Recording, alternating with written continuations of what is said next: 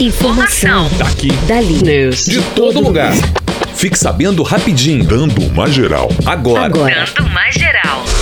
Planos de saúde perdem quase 300 mil clientes com pandemia. Segundo o balanço da Agência Nacional de Saúde Suplementar divulgado nesta terça-feira, os planos de saúde no Brasil perderam 283 mil clientes em dois meses. Apenas no mês de maio, o número de beneficiários caiu de 47,113 milhões para 46,829 milhões. Nos planos individuais, essa modalidade de contratação tinha 8,95 milhões de clientes em maio, contra 9,042 milhões no mesmo período de 2019. Nos planos coletivos empresariais, foi perdido 61 mil pessoas na comparação com maio do ano passado. A redução do número de clientes ocorre em meio à pandemia de coronavírus e aumento do desemprego no Brasil.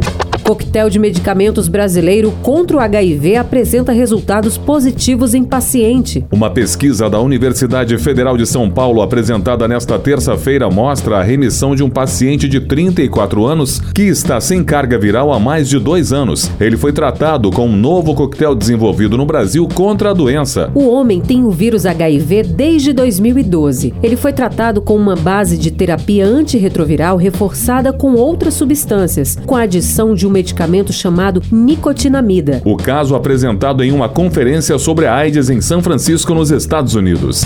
Aplicativo da Caixa passa por atualização após relatos de instabilidade. Nesta terça-feira foi realizada uma atualização no aplicativo Caixa Tem. Durante toda a semana, usuários apontaram problemas como dificuldade de acesso ao aplicativo e falha nas operações bancárias. O Caixa Tem é uma das fontes de acesso aos recursos do auxílio emergencial e liberação do FGTS, repassados pelo governo federal durante a crise do novo coronavírus. Os repasses são depositados na poupança social digital acessada pelo aplicativo. Entre as mudanças na ferramenta, o banco afirma que aumentou para 72 horas o período de sessão, o que faz com que o usuário não precise entrar novamente na fila de acesso para uma nova operação.